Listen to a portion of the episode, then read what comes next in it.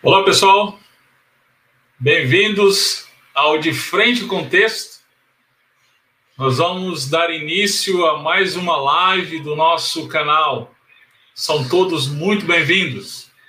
Já temos alguns irmãos aqui conosco.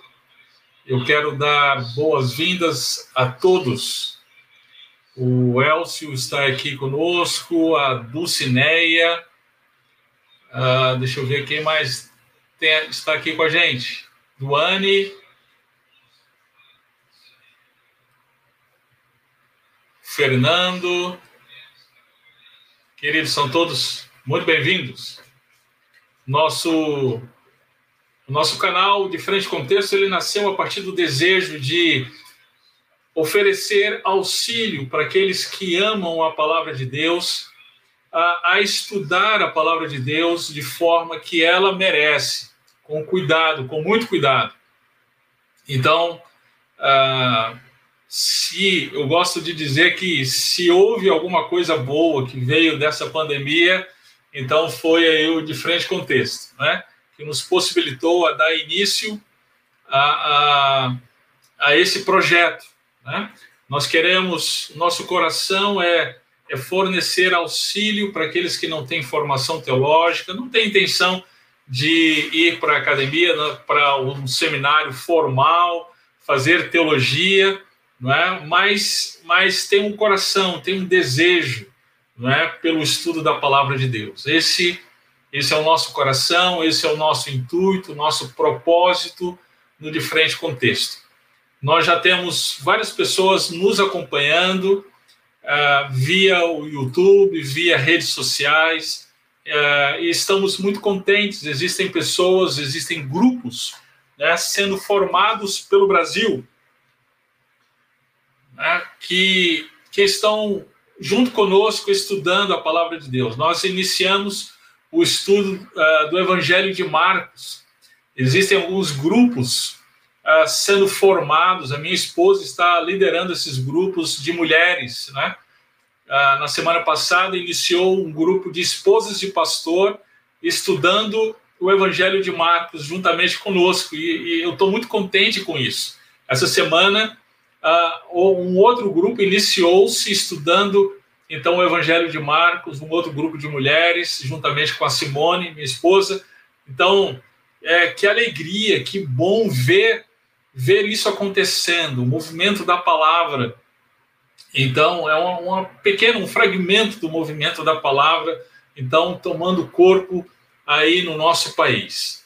Muito bem, a nossa live de hoje, nós temos convidados, uh, está conosco uh, o pastor Ricardo, eu vou já chamá-los, pastor Ricardo e pastor Lázaro, para, para vir aqui para a tela e, e cumprimentar já vocês, Uh, pastor Ricardo, pastor Lázaro, boa noite. Eu acho que vocês estão mutados. Aí, boa noite. pronto. Prazer estar aqui de novo. Olha, vocês são muito bem-vindos. Já é a terceira vez que vocês estão aqui no Diferente Contexto. Uh, o pessoal o pessoal tá, tá gostando demais de vocês. Eu queria demiti-los, na verdade, mas aí o pessoal fez um levante e falou: não, não, Ricardo e Lázaro não. Fazemos uma boa parceria, né? Pastor Ricardo parece que dessa vez está mais careca, é isso mesmo, não? É muito churrasco, muito churrasco. Pastor Ricardo é pastor da Igreja do Redentor, uh, em Jundiaí, interior de São Paulo, aqui pertinho de Atibaia. É um grande amigo, ele, ele é professor do Prega Palavra e nós temos viajado aí por muitos lugares, né, trabalhando e, e para o Senhor, atuando para o Senhor. Então a gente está muito contente é, com, com a nossa amizade, né? E é muito bom, Ricardo, uh, a gente está caminhando juntos. Lázaro, pastor Lázaro, ele é pastor da Igreja Batista. Uh, eu esqueço o nome, Lázaro. Igreja Batista da Graça. Igreja Batista, eu não posso esquecer. Eu, eu, eu não posso esquecer desse, desse, desse nome, né? Exatamente, é pela graça, né? Sim, sim. ok. Uh, Igreja Batista da Graça em Campina Grande, Paraíba. Exato. Ele Exato. também é um grande amigo, também ligado aí ao Prega Palavra, e ele tem, tem participado das aulas, tem, tem crescido junto com a gente, e, e a gente é, é muito está muito contente também com, com servir ao Senhor, com o fato de podermos servir ao Senhor juntos, ombro a ombro. Então, graças a Deus por isso. Obrigado, mais uma vez, obrigado é, por vocês terem atendido o convite e estarem aqui com a gente. Uh, chegaram mais algumas pessoas. Pessoal, vocês são muito bem-vindos. Que bom tê-los aqui com a gente. Tem gente aqui de dois córregos, uh, em São Paulo. Que joia! Que joia. Se você quiser colocar aí no chat de onde você está falando, seria, seria bem legal, tá bom? Para a gente identificar uh, de onde você está falando. Muito bem. E aí, então, à medida, à medida uh, em que vamos conversando aqui sobre o assunto proposto hoje, a gente vai interagindo, tá bom? Uh, ah, tem gente aí da tua igreja, pastor Ricardo, olha aí. O Elcio, Sim, tem, tem o Elcio, a, a, Bia Ruiz, o Bruno Rosa, tem a, a Virgínia, tem vários irmãos aí também, tem irmãos da, da região aqui de Jundiaí, a minha mãe está assistindo também, a dona Dulcineia, então ah, tem várias pessoas opa. aí que estão participando. Opa, nós temos pessoas ilustres aqui. Irmã Dulcineia, um grande abraço, viu? Tem, tem um pessoal também do Rio de Janeiro, temos carioca aqui entre nós. Ginter, é assim que se pronuncia? Espero que sim. ah, nós temos aqui, gente, uma pessoa ilustre, o irmão Silas, de São José dos Campos. Olha, irmão Silas, eu, eu, eu preciso mandar um abraço muito carinhoso aí para o irmão Silas, para a esposa, para toda a família. É o irmão da, da minha igreja lá em São José dos Campos e esse irmão esteve conosco uh, desde o início do nosso chamado ministerial. E que bom, que bom tê-lo aqui conosco, irmão Silas. Muito bem, irmãos. Hoje nós vamos trabalhar então uh, uma afirmativa, né? uma, uma afirmação que foi feita aí no mês passado, por parte de um, um pastor da Convenção Batista Brasileira, ok? E nessa afirmação, ele disse que a Bíblia precisa ser atualizada. O nosso propósito aqui, irmãos, não é não é debater a pessoa desse pastor, ok? Eu, eu vou até evitar de, de citar o nome, porque realmente é, essa não é a nossa intenção, essa, esse não é o nosso coração, ok? Nós não queremos fazer juízo de pessoa, ou melhor, juízo de valor à pessoa desse pastor. Esse não é o nosso propósito. Nosso propósito é discutir, é conversar a respeito da ideia okay, que, foi, que foi proferida.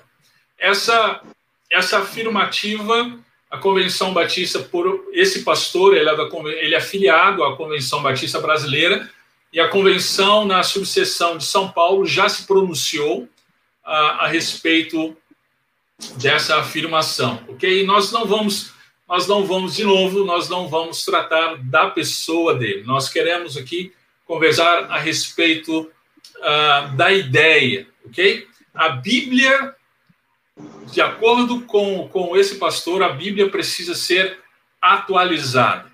Essa ideia, na verdade, ela não é uma ideia nova, irmãos. Não, não, não é nova. Ela, ela já vem de algum tempo, né? pelo menos dois séculos. aí é, quanto essa ideia. Ela vem do liberalismo teológico que deu início no final do século XVIII, tomou corpo no século XIX e no século XX, apesar de algumas pessoas dizerem que ele está morto, nós vemos aqui a acolá que não, que não, ele está muito vivo, ele está vivo nas academias, nos seminários, e aqui a acolá aparece em igrejas locais. O liberalismo teológico, que surgiu do século XVIII, é a tentativa de teólogos de adaptarem as escrituras a uma mentalidade moderna, ao racionalismo uh, da modernidade, modernidade enquanto período histórico. Eu estou mencionando aqui, né? Essa racionalidade, ela, uh, uh, em, em relação às escrituras, vai fazer então que esses teólogos eles neguem a inspiração das escrituras, a autoridade das escrituras, a inerrância das escrituras, a, a infalibilidade das escrituras, ok? É, deixa eu mostrar aqui para vocês, por exemplo, o que acontece então no século XX por conta disso, né? Alguns livros eles são, são lançados que demonstram a influência dessa teologia, né? O Código da Vinci de Dan Brown vai ser uma dessas desses exemplos ele vai dizer o seguinte: a Bíblia tem passado por inúmeras traduções, adições e revisões. A história nunca teve uma versão definida do livro. Né? É, um outro livro, né, Jesus Lied, diz o seguinte: nós não temos nenhum dos manuscritos da Bíblia. Os originais se perderam. Nós não sabemos quando e nem quem foram os responsáveis. O que nós temos são cópias das cópias. Em alguns casos, as cópias que temos são cópias da vigésima geração. Você quer uma meia-verdade, e a meia-verdade ela pode ser mais perigosa que a mentira por completo, ok? Ela, ela pode enganar muita, muita gente.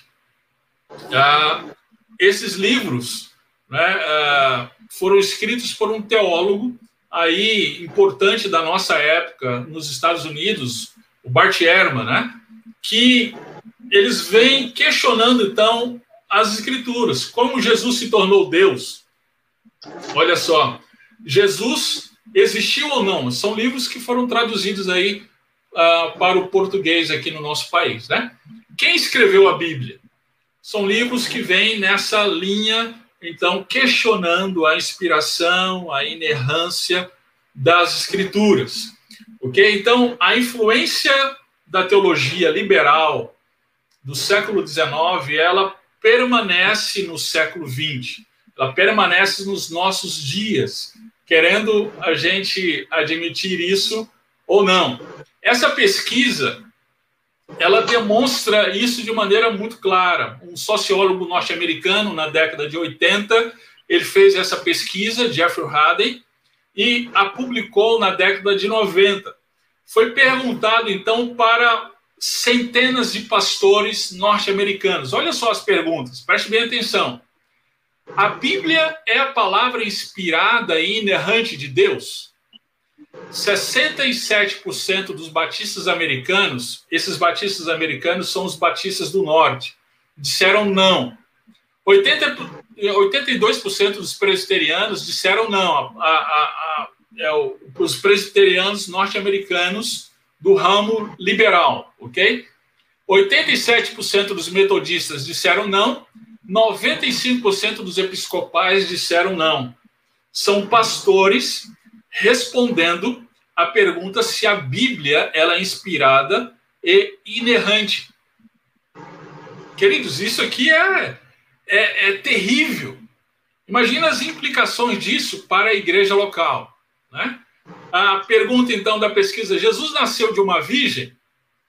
Os batistas americanos disseram, então, 34% não, episcopais 44% não, presbiterianos 49% não, metodistas 60% não, luteranos 19%. As perguntas continuam. Jesus era o filho de Deus? Isso aqui é interessante. Os pastores ficaram receosos de responder isso, né? Isso traria dificuldades para eles na sua igreja local, mas aí, quando foi assegurado a eles que a pesquisa não seria divulgada, os nomes deles não seriam divulgados, então eles responderam: 80% dos ministros da Igreja Batista Americana, Episcopal, Presbiteriana, Metodista, Luterana disseram que não, eles não acreditam que Jesus é o Filho de Deus. Irmãos, a teologia liberal, ela ainda está viva e ela é como um câncer que vai se alastrando pela igreja do Senhor Jesus Cristo. Começa negando as escrituras e ela então vai, por fim, negar os dogmas ou as doutrinas centrais da fé cristã. A pergunta, então, que seguiu foi: você acredita na ressurreição física de Jesus? 13% dos luteranos disseram não, 30% dos presbiterianos não, batistas americanos 33% não, episcopais 35% não e metodistas 51% não. De novo, são pastores dizendo que não acreditam na divindade de Cristo e não acreditam na ressurreição de Cristo. Onde começou? Na negação das Escrituras. Ok? Então, é isso que está por detrás da afirmação desse pastor em dizer a Bíblia precisa ser atualizada. Então, é isso que a gente vai conversar hoje à noite, é isso que a gente tem o interesse aqui de, de estar trabalhando. Ok? Muito bem. Então, vamos à nossa primeira pergunta aqui da noite, onde nós estaremos, então, refletindo sobre elas. Uh, a pergunta, então, inicial é: a partir disso que a gente acabou de conversar, não é? A Bíblia, então, ela é a palavra de Deus? E o que que isso significa? O que que significa dizer a Bíblia é a palavra de Deus? Senhores, eu já falei demais, agora vejo vocês resolver todos os problemas aqui. Quem quer começar?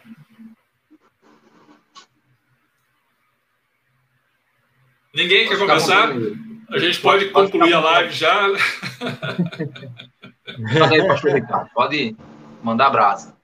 A, a, a, a, Bíblia é a palavra de Deus. Essa é uma afirmação que a Bíblia a, nos traz. Né? Você encontra em diversos textos, no livro de Salmos, uh, você encontra uh, no Novo Testamento, ah, então, toda a escritura, ah, ela defende essa realidade. E o significado por trás é, dessa afirmação que a Bíblia é a palavra de Deus, ah, isso implica que, ele, que ela é um livro diferenciado. Ela, inclusive, não pode ser comparado com nenhum outro livro sequer. Por quê? Porque ela detém de uma autoridade divina.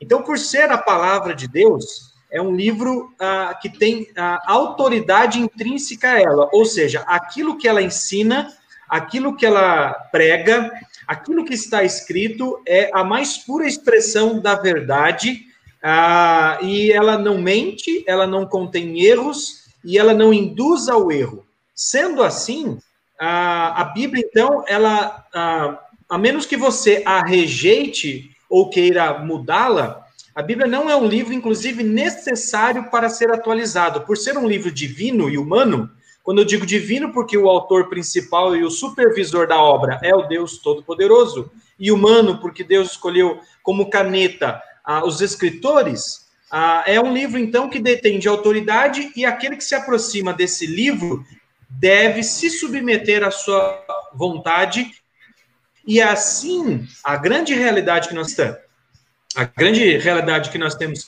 em vista aqui é que quem tem que ser atualizado fomos nós. A Bíblia, então, na medida em que ela é obedecida, ela, com a sua autoridade, ela imprime em nós uma atualização. Em outras palavras, ela gera transformação. Se eu, então, não desejo ser transformado, posso correr o risco de querer atualizá-la para colocá-la de acordo com a minha vontade e com a minha expectativa. Muito bom, muito bom. Lázaro?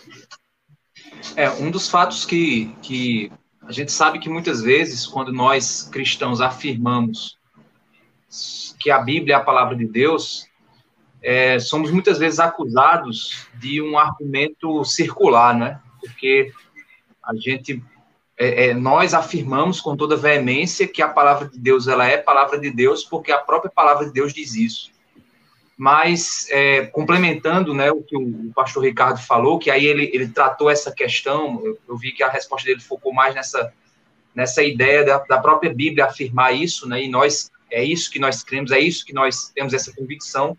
Mas se eu fosse falar para alguém que não que não conhece as escrituras, é, se você fizer qualquer pesquisa sincera, você vai perceber que as escrituras sagradas é um dos livros históricos mais bem documentados do mundo. Não chega nem perto de nenhum outro livro é, é, é que tem manuscritos, que tem papiros, que tem é, descobertas, descobertas arqueológicas e é um dos documentos mais bem é, é, preservados da história humana. Então, se você quiser aí, você está nos acompanhando, vai, vai aí no, no Google aí, faz uma pesquisa, você vai perceber isso. São mais de 5 mil manuscritos desses que foram descobertos em locais, é, é, às vezes, locais distintos. Eles provam que os documentos eles foram preservados com o passar dos anos. Então, é, diante das provas arqueológicas. Lázaro, mas o, o a, a, algum, alguns críticos, né, como eu mencionei lá, tipo o Bart Ehrman, ele vai dizer que a gente não tem os originais. É, a grande questão é que a, uma das grandes descobertas, né, a descoberta do Mar Morto, ele, ele trouxe a, a, exatamente a, a, é a descoberta mais recente, onde nós temos documentos que são datados de de muitos e muitos anos, que estavam lá guardados no local onde eles foram, eles foram achados, e é, é, por ser um documento arqueológico, é, e, que, e que esse documento arqueológico comprova muitas vezes aquilo que os próprios é, judeus já tinham do Antigo Testamento traduzido e outras traduções, e, e, e ao se comparar essas traduções, se observou que de fato se preservou muita coisa, porque os argumentos que esses caras utilizam, na realidade, eles se apoiam na ideia de que as pessoas não pesquisam sobre isso. E que por isso, por elas não pesquisarem, é, muitas vezes elas caem em argumentos falaciosos, né, que é o argumento da falácia. Né? Você cria um argumento e fica repetindo ele até que aquilo se torne, se torne verdade na cabeça das pessoas. Mas, na realidade, a Bíblia não é assim. E quando nós olhamos para essa comprovação histórica, arqueológica das Escrituras, nós compreendemos e confirmamos aquilo que o pastor Ricardo falou, que ela é de fato a palavra de Deus. Porque é, é impossível algo ser tão vastamente, tão, tão é, é, com tanta profundidade, com tanta, é, é, é, com tanta proteção, a gente dizer que não foi Deus que fez isso, né? Que não foi Deus que preservou. Então essa agora, também é uma das agora, Lázaro, agora o que significa dizer que a Bíblia é a palavra de Deus? E, e quais as implicações disso para a gente? Olha, as porque, implicações. Porque, é, é, isso, isso parece muitas vezes é, aqueles jargões evangélicos, né? É, a gente vê gente de diversas matizes uh, denominacionais evangélicas, né? Tanto um pregador neopentecostal, quanto um pregador conservador dizendo a Bíblia é a palavra de Deus. É, então, de repente, a gente precisa esclarecer o que isso significa, né? É, diante, diante dessas provas né, arqueológicas e até mesmo que confirmam o que a gente tem hoje, nós, quando observamos, examinamos as escrituras de Gênesis e Apocalipse, nós vemos uma coesão do, do, do tema dela, nós vemos que, apesar dela ter sido escrita por um período de quatro, quase 4 mil anos, 3 mil anos, ela foi escrita por 40 ator, autores, e esses 40 autores, alguns não se conheceram e escreveram sobre o mesmo Deus, o mesmo propósito, é, a mesma revelação, o, o mesmo plano, o mesmo plano que estava sendo executado por Deus. E aí, qual é, então, a, a, o fato de nós entendermos que, a, que ela é a palavra de Deus? É porque ela revela Deus para nós. Ela revela a ação de um Deus que criou o universo pela palavra e que escolheu se revelar também pela palavra. Então, se nós queremos conhecer a nossa origem, conhecer a nossa história e conhecer o que está acontecendo com o universo, em que, em que direção nós estamos caminhando, nós precisamos encontrar essas respostas na palavra de Deus. Então, é Bom, isso então, que nos traz. Então, uh, isso infere-se uh, que, a partir disso, né, uh, uma vez que a Bíblia é a palavra de Deus, então ela é autoritativa, ela é autoridade. Ricardo, o que, é que isso significa?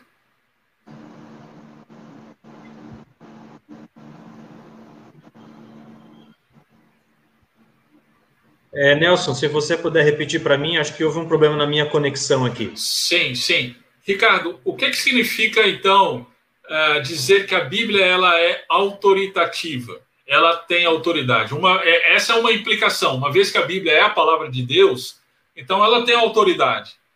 O que isso significa?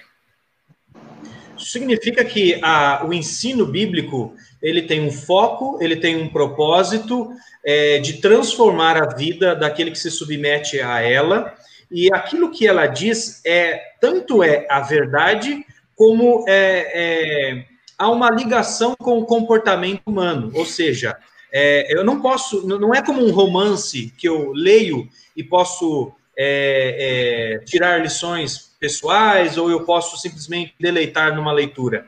O livro bíblico, a autoridade bíblica, ela, ela pressupõe transformação, ela pressupõe mudança de vida. E isso surge a partir do padrão da pessoa de Deus, que é o autor maior das Escrituras.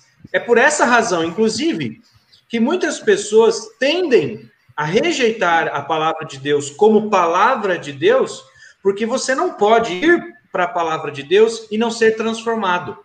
Você não pode ler a palavra de Deus ah, e não se colocar debaixo da sua autoridade, porque ela é o padrão do certo e do errado. Então, muitas pessoas que não concordam com esse padrão, com essa autoridade que a Bíblia arroga a, si mesma, é, procuram fazer alterações, procuram é, diminuir a sua veracidade, como o pastor Lázaro mencionou, apontando é, falhas aparentes e, principalmente, a, a, afastando a, fatos verídicos, fatos concretos, fatos científicos acima de tudo. Os livros do Bart Ehrman é, é esse grande exemplo. É, são livros que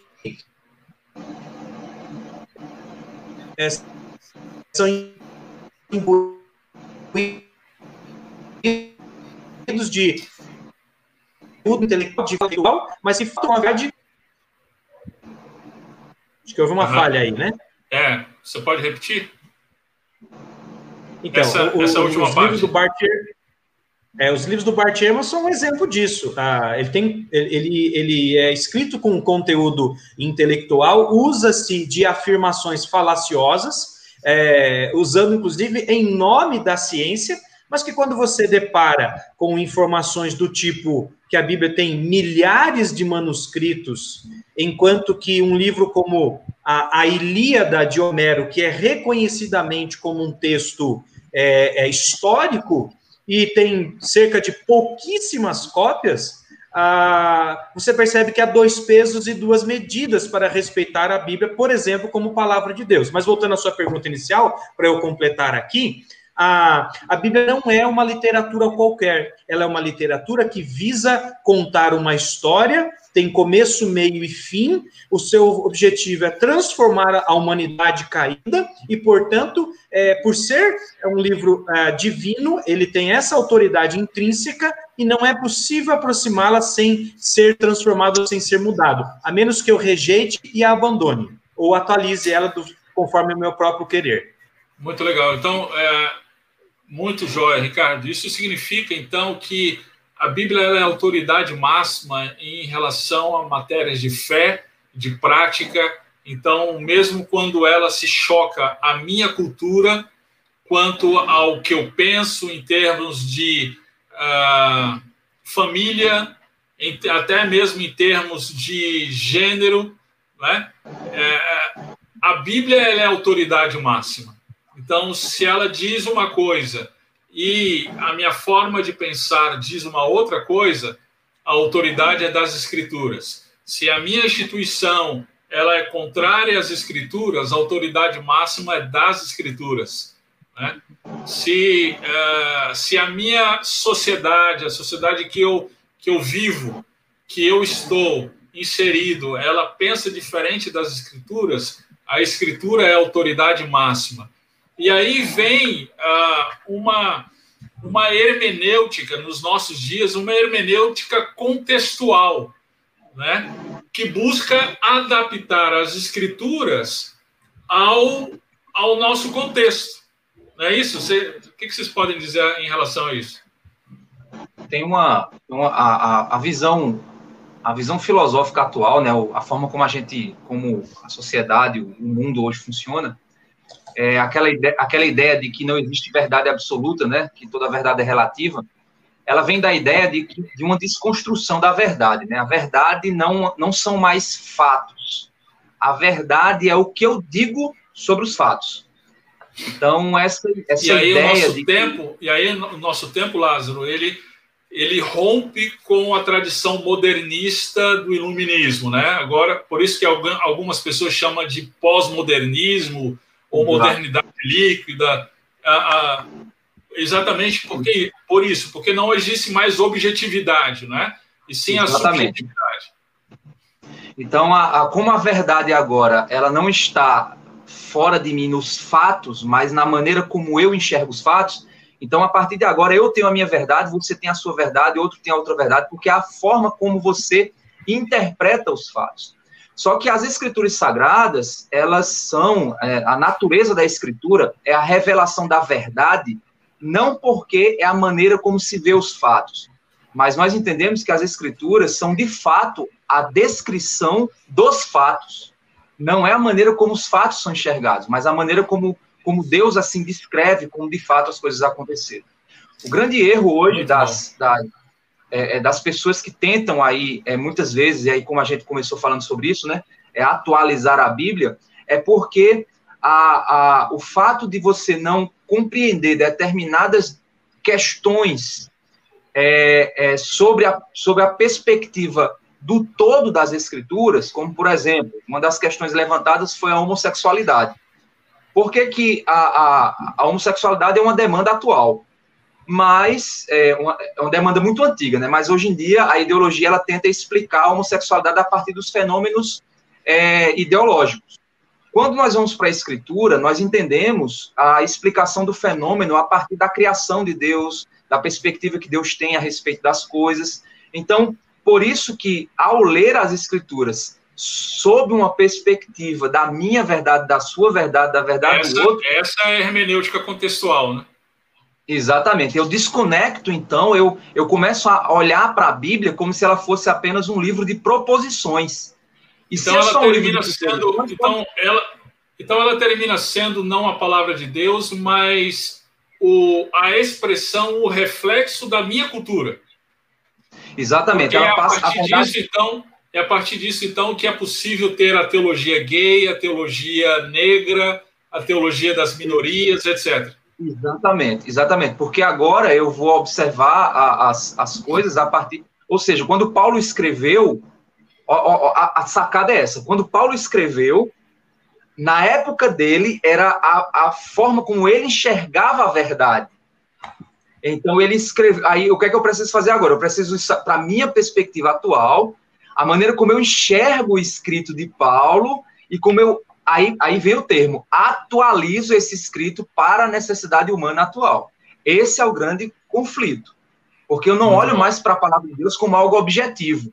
Eu olho para a palavra de Deus como algo subjetivo. E esse é o grande problema. Então, ao invés de eu me curvar à autoridade das escrituras, eu torço as escrituras para que ela se curve a minha cultura, né? Isso é, isso é perverso, né? Ok, muito jóia, muito bom. Gente, uh, me permita aqui uh, rapidamente falar da exposição que nós estamos fazendo no nosso canal, no Diferente Contexto. Nós estamos expondo o Evangelho de Marcos, ok? Então, espero que você acompanhe, aí o nosso canal. Se você ainda não é inscrito no nosso canal, se inscreva, ativa lá o sininho para você uh, ser avisado em relação aos novos vídeos. Toda semana nós postamos um novo vídeo em relação à exposição do texto. Nós estamos expondo o Evangelho de Marcos e também colocamos lá uh, vídeos de uh, dicas de como interpretar corretamente as Escrituras. Ok? Eu quero mandar um abraço muito especial para um, um rapazinho, é o, é o mascote das nossas lives, ele está sempre conosco, acompanhando. É o Joaquim. Joaquim, abração aí para você, tá bom? Muito bom ter sempre você aqui conosco.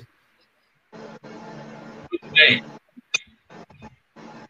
Mais uma coisa, uh, o pessoal que está nos acompanhando, terminando a live, nós temos um grupo do WhatsApp aí do De Frente Texto. Nós criamos recentemente esse grupo, faz uma semana que nós uh, criamos esse grupo. A ideia é buscar a interação para juntos crescermos no estudo da palavra de Deus, ok? Então, ao término dessa live, uh, nós vamos continuar o nosso encontro agora com uma interação maior que não é possível aqui na live, tá? Então, se você ainda não está no grupo, uh, o link da, do grupo está aqui na descrição do vídeo. Você pode entrar e logo mais, acabando aqui a live, eu vou colocar o link lá, nós vamos nos reunir pelo Google Meet. Tá joia? Muito bem. Nós temos uh, alguns comentários já aqui, algumas pessoas estão, estão participando aqui da nossa conversa. O Leandro, ele colocou algumas coisas aqui bem interessantes, né? Uh, uma delas, MacArthur nos afirma que a Bíblia, em seus atributos, é infalível, inerrante. Né? Uh, é isso aí, Leandro. Muito bom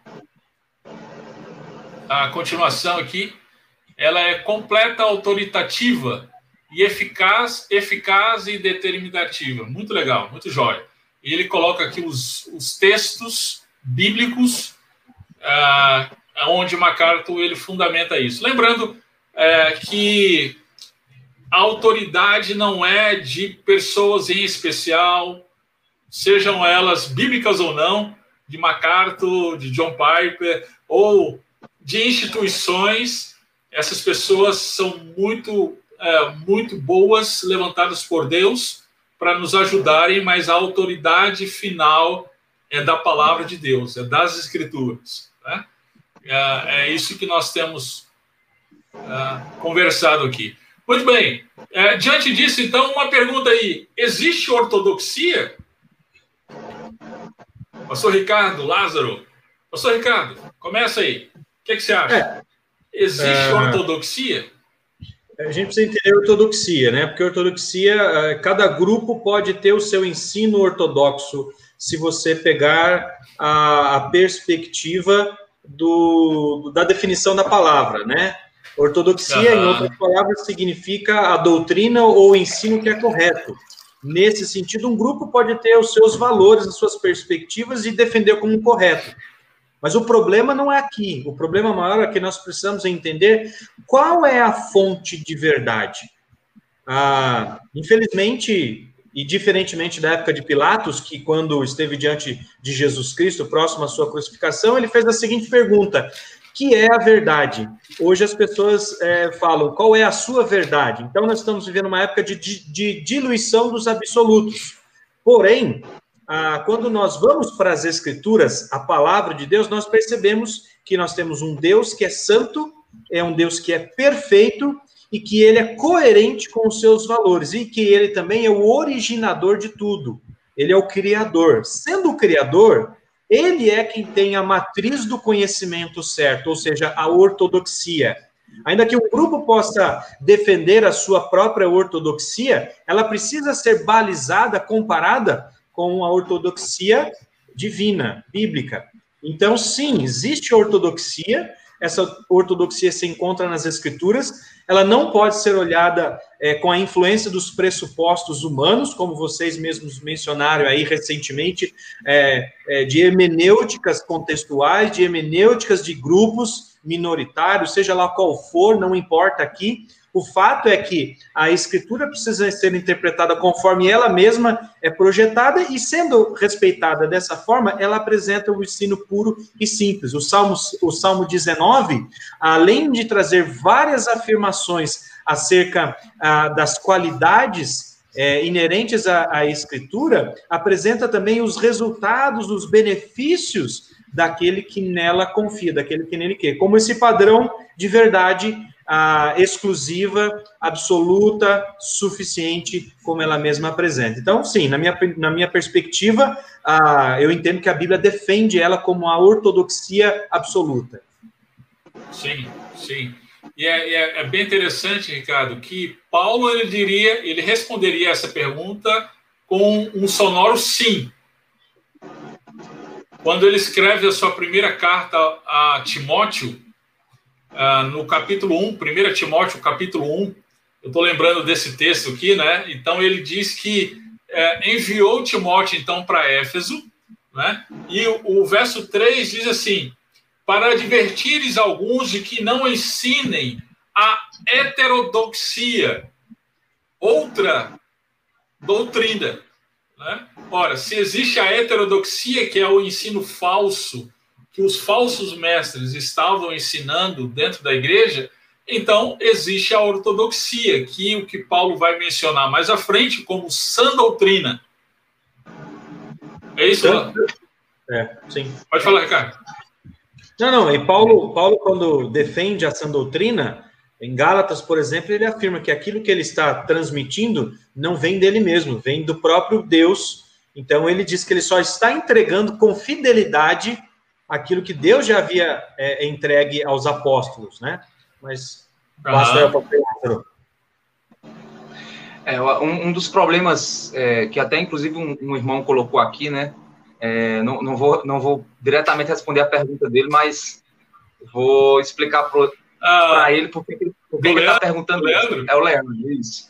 Tá perguntando não, eu achei, eu achei bem legal, mas eu acho que eu acho que isso vai, vai estar mais adequado à próxima pergunta. Aí a gente se concentra mais aí. Pronto, mas assim, quando, quando a gente fala sobre ortodoxia, a grande, a grande dúvida é o seguinte: se existe uma ortodoxia, então qual seria? A batista? A, o pastor Ricardo falou, né? Cada um teria a sua ortodoxia, né? O batista, o presbiteriano, né? O uhum, pentecostal, sim, sim. aí vai. A grande, a grande questão é que o próprio Pedro ele reconhece um determinado momento onde ele diz que existem nos escritos de Paulo pontos que são difíceis de entender e que alguns distorcem para a sua própria perdição. Então a gente sabe, a gente entende que as escrituras elas são a revelação de Deus, sim, mas nós sabemos sim que existem pontos que que são pontos difíceis de você compreender no todo em, por, por, em virtude da natureza da escritura a distância que ela tem de nós. Isso não, tempo, isso não diz respeito, isso não diz respeito, Lázaro, às doutrinas centrais da fé cristã. Não, não. É, é, são, são pontos que são, são aqueles que não são tão claros em virtude, muitas vezes, das limitações por nós estarmos distantes no tempo da, do, do autor original, é, porque também há, há pontos que nós não vemos discussões em outros locais das escrituras e que o autor tratou ali e ponto final, e a gente não sabe de fato o que aconteceu ali. E outro ponto também que é importante da gente entender é que a, a, escritura ela é a revelação de um Deus entrando na história e se revelando através do seu relacionamento com o seu povo, através dos seus apóstolos e dos seus profetas. Então, diante disso, nós precisamos. Eu, quando estava estudando a parte de cosmovisão, eu achei interessante a visão de que a, a cosmovisão é, se você fosse comparar ela com um iceberg, a cosmovisão ela está abaixo da, da, do nível da água. A teologia, ela é o quê? A, a, tudo aquilo que a mente humana tenta, tenta compreender está acima do, do, do, nível da água. Então, a teologia, ou as linhas teológicas, ou as doutrinas, são tentativas humanas de pôr a revelação divina numa ordem lógica. E isso então, chega o que você está dizendo, o, o que você está dizendo, Lázaro, é que o problema não está na natureza das escrituras, mas na não. nossa própria natureza. Exatamente. Nas na nossas limitações. Exatamente, nas nossas limitações de compreender. Por isso que nós devemos ter humildade suficiente para entender a, a, a, que existem diferenças doutrinárias, mas isso não deve ser desculpa para a discussão né, que aconteceu, onde foi dito assim: não existe doutrina certa. Isso é mentira. Existe sim doutrina certa. Existe sim doutrina fundamental, existe sim ortodoxia nessa doutrina, ela é extremamente importante e precisamos sim lutar para defender essa doutrina. Agora, existem pontos doutrinários que são pontos que, que é, é, dão margem a debate e que devemos ser humildes na discussão desses pontos. Perfeito, muito legal, muito bom. E aí a gente então vai para a próxima pergunta, que está ligado a isso, né? E aí a gente volta lá ao comentário do Leandro. Cada um tem a sua interpretação. Né? Você já, vocês são pastores de igrejas locais, então é, de repente talvez isso tenha acontecido com vocês. Vocês vão exortar alguém, alguma pessoa que biblicamente ela está em um caminho equivocado. E aí então essa pessoa te responde: "Ah, pastor, depende do ponto de vista. Depende da interpretação, né? E então, como eu mencionei, né, tá tá ligado aqui ao comentário do Leandro, né? Calvinistas, arminianos, existe certo e errado, né? Então tá tá ligado aí a essa questão também. Ah, depende da interpretação. O que, é que vocês acham? Acho que essa pergunta aí, cada um tem a sua interpretação talvez ela vai ficar mais, ela ficará mais fácil para aquele que está nos assistindo aqui. Se você trocar a palavra interpretação por opinião, talvez a gente entenda melhor. Cada um tem a sua opinião. Isso é possível? Isso é possível. Isso está correto? Nem sempre. Por quê? Porque a nossa opinião, ela está baseada nos nossos pressupostos. Falamos há pouco de calvinistas e arminianos ah, ainda que haja valor nesse debate, ainda que haja uma importância no conhecimento, na leitura desses documentos, desses teólogos do, da idade anterior à nossa, ah, nós precisamos sempre lembrar, como o pastor Lázaro mencionou aí no começo, de que não são os nossos pressupostos que contam, são os pressupostos das Escrituras. Quando Deus chega para Josué e o incumbe de tomar o lugar de Moisés que havia falecido, ele diz para Josué ser corajoso, ser forte e não deixar de anunciar a sua palavra a, e não se desviar nem para a direita e nem para a esquerda. Com isso, nós percebemos que Deus está impulsionando Josué, e por consequência podemos aprender o princípio que está por trás aí, de permanecermos na linha da palavra de Deus, de não adicionarmos nada ou de não retirarmos nada. Esse é um exercício que só pode ser feito na dependência do Espírito Santo de Deus, que nos ilumina o entendimento, que nos guia até a verdade. O Senhor Jesus disse em João 17, 17 que a, a sua palavra, a tua palavra é a verdade. É, então, a, a interpretação, ela é apenas uma, só existe uma interpretação correta. Como somos seres humanos falhos, fadados a, a, a falhas e, e, a equívocos, né? Nós precisamos submeter as nossas interpretações no crivo da palavra de Deus. Então, quando você vê alguém criando uma novidade, uma doutrina nova, uma coisa que começa a se afastar é, da essência da palavra de Deus, é momento de a luz no painel acender e nós voltarmos de novo e refazermos aquilo que estávamos é, estudando. Né? Muito então, bom, é um Ricardo, muito bom.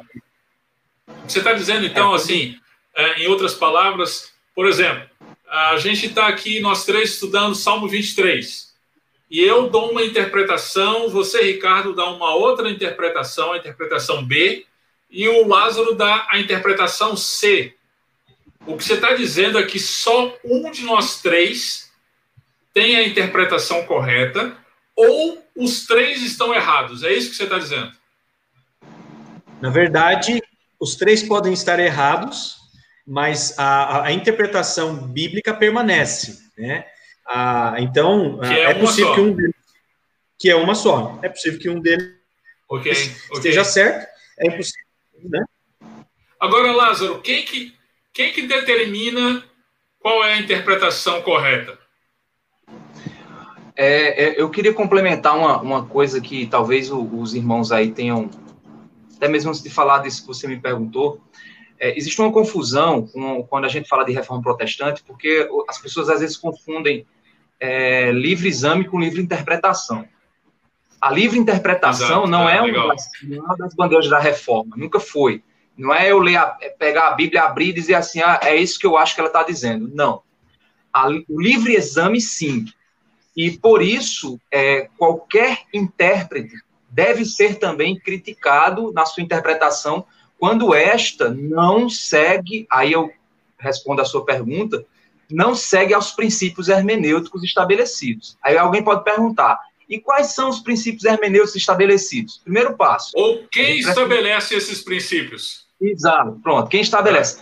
A própria natureza da escritura vai estabelecer isso para nós. Nós a precisamos. A própria escritura, entender... e aí que os reformadores vão dizer: a escritura interpreta as escrituras.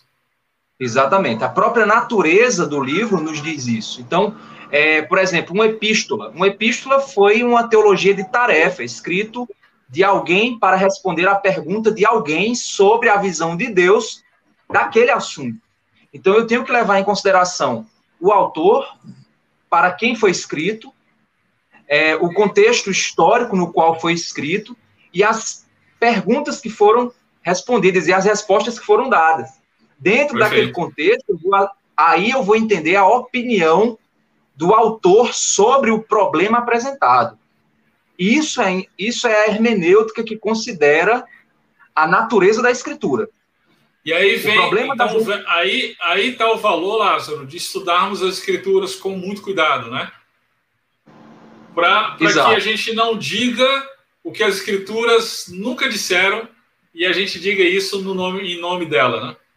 Exato. O problema da, das hermenêuticas atuais é porque elas, dessas hermenêuticas liberais, é porque elas desconsideram a natureza da escritura, desconsideram o que o autor é, é e ela foca em, no ouvinte de hoje, ela foca no ouvinte, ou seja, ela quer responder à necessidade do ouvinte. E por vezes ela peca nos porquês. Quando Deus, por exemplo, ele diz é, que a mulher deve permanecer em silêncio na igreja, lá em Timóteo, as pessoas, por desconhecerem a teologia bíblica, do chamado do mandato masculino e do mandato feminino, elas leem aquele texto e automaticamente elas sentem que aquele texto é um impacto cultural muito forte. Ela faz o quê? Ela ressignifica as coisas para por causa do ouvinte atual que é muito que não vai não vai receber aquilo muito bem. Então você diz o quê? Ah, não, aquilo é uma questão cultural. Mas Paulo, ele alinha a explicação do porquê a uma questão teológica, Sim. a ordem da criação. É então, supracultural, né? A ordem da criação, quando eu desconsidero a teologia bíblica, a minha interpretação ela vai ser pautada no que eu penso do texto, no que eu acho que o texto está dizendo e no que eu quero que o texto diga. Perfeito, perfeito. É isso aí. É isso aí. Muito bom, muito bom, gente. Muito bom. Vamos, vamos caminhar aqui nas, na, na nossa conversa. Está muito legal. Eu quero uh, lembrar você que está aí nos acompanhando, uh, nos seguir por meio das redes sociais. Nós temos aí, nós estamos nas redes sociais, fora aqui o YouTube, nós estamos no Facebook, no Instagram e nós nós temos a novidade aí dos podcasts, né? Nós também estamos em podcasts no Spotify, no Google, então você também pode estar nos acompanhando nessas redes sociais. Muito bem. Bom, diante do que a gente está conversando, então vai uma pergunta aí. Mais uma, né? A respeito da Bíblia, como saber o que é para os nossos dias e o que não é? O Lázaro, ele, ele mencionou essa questão aí de gênero, né? A, a questão da liderança masculina, né? É, é, é esse é um, é um tema de muita controvérsia nos nossos dias. A gente precisava de 10 mil lives para poder vencer esse assunto aqui. A gente está mencionando ele só de passagem, só como exemplo, mas tem a ver com essa pergunta, né? Como então saber o que, que é para os nossos dias e o que não é? Existem, existem algumas ferramentas hermenêuticas ah, que nós temos que fazer uso para responder essa pergunta. Quando você abre a Bíblia, especialmente no Antigo Testamento, e não muito diferente no Novo Testamento, você observa certos costumes, certas expressões, é, certos conceitos, muitas vezes que são é, um tanto estranhos à nossa época, mas nem por isso é, eles não têm a, a, sua validade. Nós precisamos entender a, o contexto, como o pastor Lázaro também já havia mencionado nas suas respostas, o contexto histórico, o contexto geográfico, a, o contexto cultural. Então, assim, a palavra principal que eu diria aqui é a questão contextual. Até porque, por, por a Bíblia ser a palavra de Deus, ela foi escrita no tempo, no espaço, numa época específica. Porém, a, a, o seu ensino, ele é supracultural, ele é, é atemporal e ele é eterno. O, o papel do intérprete o papel do estudioso da Bíblia, o papel do cristão normal que tem uma Bíblia em casa é analisar o contexto, analisar essas características, essas, essas, esses, esse distanciamento que existe entre nós e eles e, e, e uh, retirarmos o ensino uh, uh, eterno que está por trás do texto. Sendo assim, a Bíblia permanece relevante e atual, como disse Billy Graham é mais atual do que o jornal de amanhã.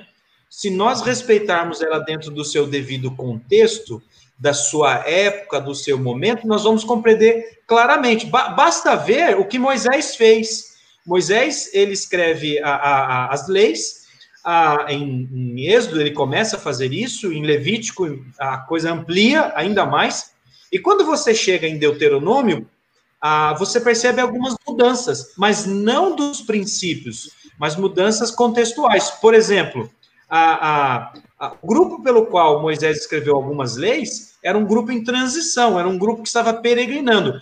Quando ele vai escrever Deuteronômio, ele já está pensando num grupo que vai se estabelecer na Terra Prometida. E, por exemplo, ele acrescenta uma lei que implica que aqueles que vão ter casas do tipo sobrado têm que colocar balaústres na, na sacada das suas casas para proteção das crianças ou das pessoas vulneráveis ou das pessoas sem condições. Veja, não foi uma alteração, foi uma adequação clara de uma necessidade daquele momento. Não alterou o texto. Perfeito, o que está por trás desse texto?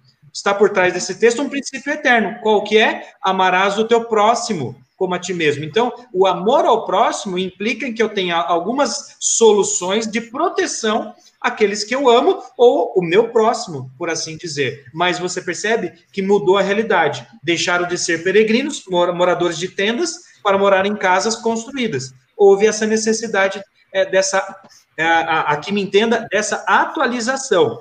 Quando se fala da atualização que nós estamos comentando aqui, é uma atualização de mudança de conteúdo, não é isso que a Escritura fala. Então, uhum, a, como saber o que é para os nossos filhos e o que não é? uma das dicas é olhar para o contexto. Perfeito, perfeito. Essa pergunta ela é, é uma pergunta extremamente complexa porque ela lida diretamente com um dos temas mais difíceis da pregação, que é a aplicação do texto bíblico. Eu acho que um, um ponto interessante é primeiro você enxergar primeiro a vontade eterna de Deus. Como é que você faz isso? Você tem que ler a Bíblia sob a perspectiva de criação, queda, redenção e glorificação. É a, a perspectiva da teologia bíblica. Isso. Então, você, ao você ler a Bíblia como um todo, dentro dessa perspectiva da teologia bíblica, você consegue identificar a vontade de Deus. Segunda etapa é você identificar o que Deus está fazendo na história para garantir a sua vontade, para que a sua vontade seja realizada. E aí você posicionar os seus ouvintes nessa etapa da história. Por exemplo, eu vou, vou, usar esse exemplo aqui para que também foi entrou no debate, foi que, que, se nós usarmos a Bíblia do jeito que ela está, a gente vai defender escravidão. Isso é uma uhum. falácia, isso é mentira. Quando a, a, o cristianismo ele vem para redimir, ele, uma das coisas que o cristian, um dos efeitos que o cristianismo traz é a redenção da cultura. Mas o cristianismo não é um movimento político. Então, quando a, a em um mundo onde a escravidão fazia parte do, da CLT daquela época, né, a, a, as condições legais de trabalho era a escravidão, o que o cristianismo vinha fazer era o quê? Estabelecer sobre o princípio do amor, como os servos deveriam servir a seus senhores e como os senhores deveriam tratar os servos. O cristianismo ele não veio abolir a escravatura, ele veio, ele veio trabalhar nos excessos e nos erros que aquela cultura implementava. Na nossa cultura hoje, a escravidão ela é vista de modo extremamente negativo, exatamente por causa dos excessos. Mas é, é, hoje você pode ter patrões e empregados vivendo um contexto é, completamente ruim, mesmo, mesmo você assinando a carteira do cara. Mas você pode estar tá pagando um baixo salário, você pode estar tá colocando ele para fazer hora extra demais, e você pode até não ser um escravocrata, mas você está quebrando os princípios eternos de Deus, a vontade eterna de Deus. Então, eu não preciso atualizar a Bíblia para entender isso. Eu preciso compreender o princípio eterno de Deus e entender o que Deus fez para que os princípios eternos dele pudessem ser vividos na vida daqueles que estão nos ouvindo. Muito bom, é isso aí. É, é só lembrar, né? Quando você, quando você, então, entende o contexto, ah, você percebe que ah, algumas questões são diferentes dos nossos dias, mas os, o ensino é o mesmo. O exemplo que eu estava dando, por exemplo, do balaústre, né? Aquela proteção nas sacadas das casas mais altas, né? Qual é o ensino por trás ali? Deus está mandando eu colocar balaústre em tudo e quanto é lugar? Não. Ali é uma expressão prática, uma aplicação, como o pastor eh, acabou de mencionar aí, pastor Lázaro, de um princípio eterno, que vale para ontem, para hoje e vai valer amanhã. Qual é? A proteção à vida, o amor ao próximo. Né? Então, esse é o nosso uhum. papel. Por isso que a Bíblia se torna um livro extremamente a, atual. O problema é que às vezes as pessoas não interpretam ela da maneira como ela pede ou manda, né? Ou quando vão para ela, impõem a, a, sua própria ideologia, os seus pressupostos. Aí exatamente, exatamente. Então, o que vocês estão dizendo é um dos princípios que a gente trabalha aqui no de frente com texto, né? Que é a questão do instruções para a viagem.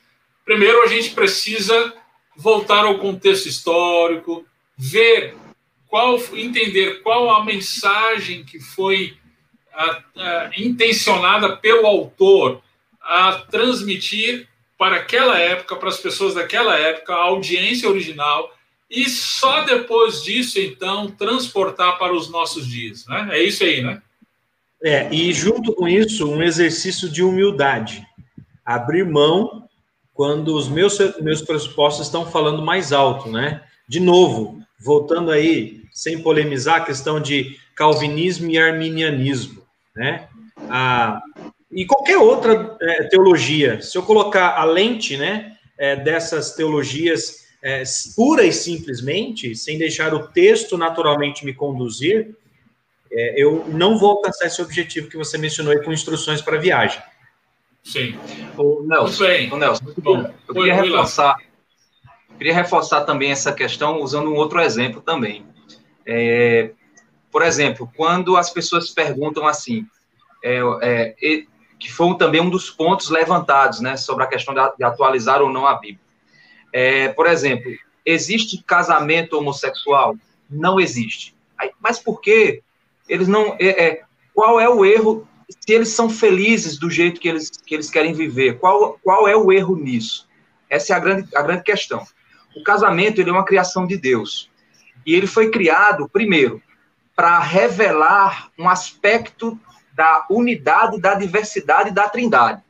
Ou seja, três que se tornam um, é dois que se tornam um. E é o quê? É a unidade da diversidade. Pai, Filho e Espírito se unam, se unem em um. Homem e mulher, criados em imagem e semelhança de Deus, se unem em um. Quando você três vai para Efésios... Três que se tornam um. É, três que são um, né? Que você quer dizer.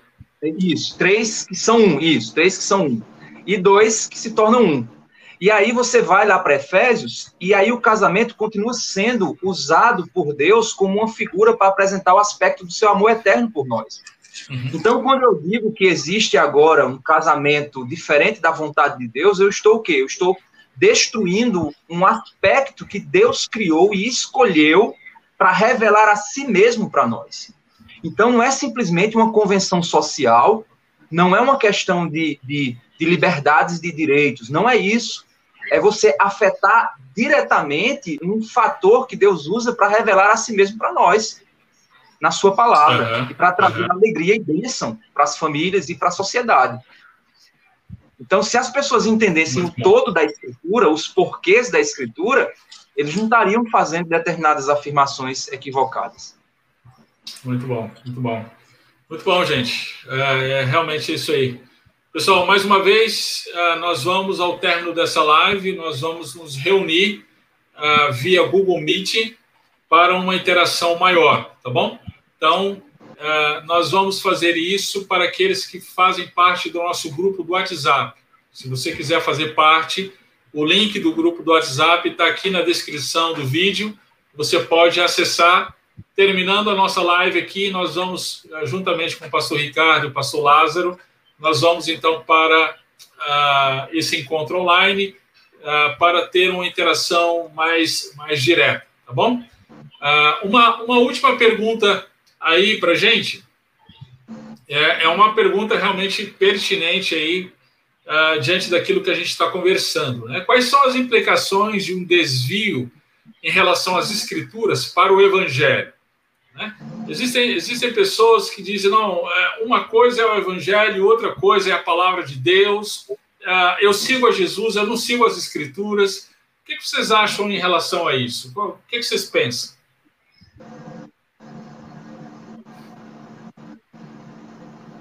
Pode começar por você agora, Lázaro. A última vez começamos pelo Ricardo. Quando a gente olha para as escrituras, quando a gente olha para as epístolas, por exemplo, eu gosto muito de pensar assim: você tem a epístola basicamente dividida em dois momentos. Você tem os momentos dos imperativos bíblicos e os momentos dos indicativos bíblicos. O que é um indicativo? É a base, toda a base teológica para você chegar na parte do imperativo. Um exemplo, Romanos 12, né? Depois de Romanos, de Romanos 12 para frente, você entra nos, nos imperativos, ou seja, o que é o imperativo? Você deve viver assim. Quando você vai para o início da epístola, por que você deve viver assim? Por causa de tudo que foi feito no início da epístola que Paulo descreve lá no início.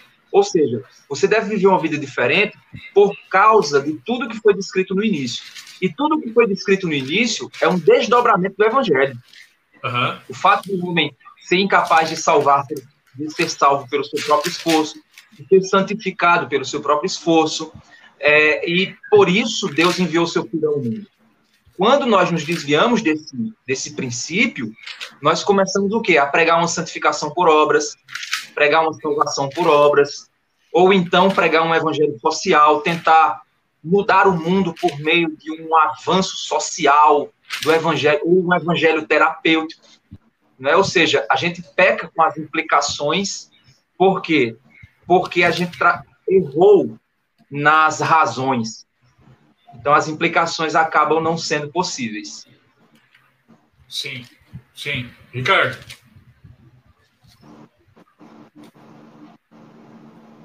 Eu acho que a internet dele deve ter dado problema. Parece que ele deu uma.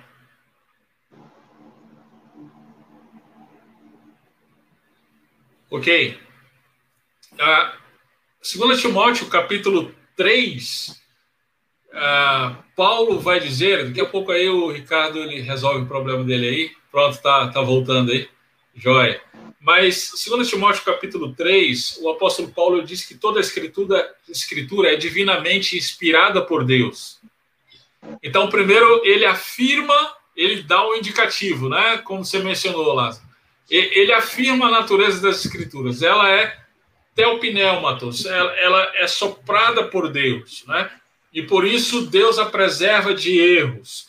Ora, uma vez que é assim, então ela é proveitosa, e Paulo continua, para ensinar, para repreender, para corrigir, para instruir em justiça, a fim de que o homem de Deus tenha capacidade e pleno preparo para re realizar toda boa obra. Então, perceba, a palavra de Deus conectada com as boas obras. Essa boa obra diz respeito a, a a missão, ele está falando aqui do pastor, né? Então, a missão do pastor, que é, então, pregar fielmente as escrituras. Então, está é, diretamente conectado a palavra de Deus com a missão desse pastor. Não dá para desconectar, né, Lázaro? Não, não dá para desconectar porque é, Deus ele tentou revelar-se por meio da palavra e ele causa transformação por meio da palavra, né? Jesus é o verbo encarnado, é a, é a palavra em ação. E por uhum. isso a gente precisa entender que se o pastor não expor a palavra, e a palavra é a verdade, e Cristo é a verdade, ele não isso. vai conseguir, por é, meio de outro, por outro meio, gerar transformação no coração do homem. Somente a palavra faz isso. Ok. Amém. É isso aí. Isso aí. Muito legal. Muito bom, muito bom. É, é, Jesus. Eu acho que se... problema na. Deve ter é, problema parece... na internet do pastor. É, exatamente, exatamente. Uh, Jesus, então, ele parece que está voltando aqui. Vamos. Jesus está voltando. Jesus está. Ah. Ricardo, você chegou bem na hora que eu estava tá falando sobre Jesus tal. Ai, ai. Muitos virão em meu nome, hein? É verdade. Nós temos, nós temos um amigo aqui na nossa live, o pastor Joaquim, lá do Rio de Janeiro. Pastor Joaquim, um grande abraço aí para vocês. Eu acho que o Ricardo conhece, né? Ele também é, é um irmão Opa. ligado aí ao Ministério Prega Palavra. Joaquim, então, sim. Joaquim, um abração aí para você. Ricardo, você, antes de cair na live, né? você estava começando a falar alguma coisa. Parece que ele. Parece que ele travou de novo. Teve dificuldade. Foi, travou novamente. É, então, então tá jóia. Hoje está okay. tá difícil a minha internet, viu? Ô, Ricardo, você tá aí? Que bom que foi agora no finalzinho, Ricardo.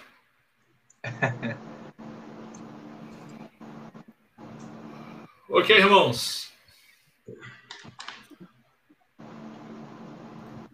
Eu quero, eu quero lembrar a você, então, aí da, da, do de frente com o texto, dos nossos estudos. Semanalmente nós temos trabalhado então o Evangelho de Marcos com dicas né, de estudo do texto. Então, você é muito bem-vindo uh, em estar conosco. Nós temos alguns grupos sendo formados aí pelo Brasil que estão estudando o Evangelho de Marcos. A gente está muito contente com isso. Então, uh, vem com a gente, vem conosco, vamos juntos estar estudando a palavra de Deus, ok? Nós vamos uh, concluir esta live. Uh, nós temos aqui o, o, o Ricardo. Ricardo está chegando agora, Ricardo. A gente está terminando. Puxa vida, que pena. Mas um abração aí para você e para sua família. Nós vamos então, uh, nesse momento, para uma live privada. Vamos colocar assim, não é? É uma live particular para o pessoal que está no grupo de WhatsApp do De Frente com Texto. Se você ainda não está no grupo, quer participar, ah, o link para o grupo está aqui na nossa descrição. Eu vou colocar, terminando aqui, eu vou colocar lá ah, o, link, o link no. Não, o link já ah, está aqui, viu? O link do grupo. Mas no grupo, agora ah. eu vou colocar o link para o Google Meeting. Ah, certo. E aí lá a gente vai poder interagir mais aí com perguntas e respostas. Tá bom? Eu quero mais uma vez agradecer, pastor Ricardo, pastor Lázaro, muito obrigado por aceitarem mais uma vez o convite. Eu quero agradecer aos irmãos que nos acompanharam durante essa live. Deus abençoe vocês. É muito bom, sempre, sempre muito bom a gente poder estar juntos. Pastor Ricardo, dá um abração para a turma aí. Abraço para todos os irmãos aí. Desculpe a nossa conexão hoje, falhou bastante, mas estamos juntos. Sim. Obrigado pelos irmãos aí também da Igreja Batista do Redentor que participaram em peso aí dessa live. Agradeço também a agradeço ao pastor Ricardo, também pastor Nelson, a participação aqui. Para mim é uma, é uma honra estar com vocês aí. Estou vendo que eu tenho que perder mais meu cabelo para ficar mais ou menos equivalente a vocês. Então eu vou começar a profecia isso aí. Ver se, ó, vai começando, né? Então daqui para lá. Você, você não perca, não. Você é a esperança de... desse, dessa equipe aqui. Você acabou de se, de se demitir da nossa equipe.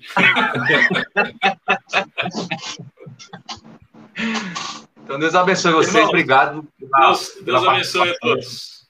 Sim, sim. Deus abençoe. Um abraço a todos. Abraço. Boa noite.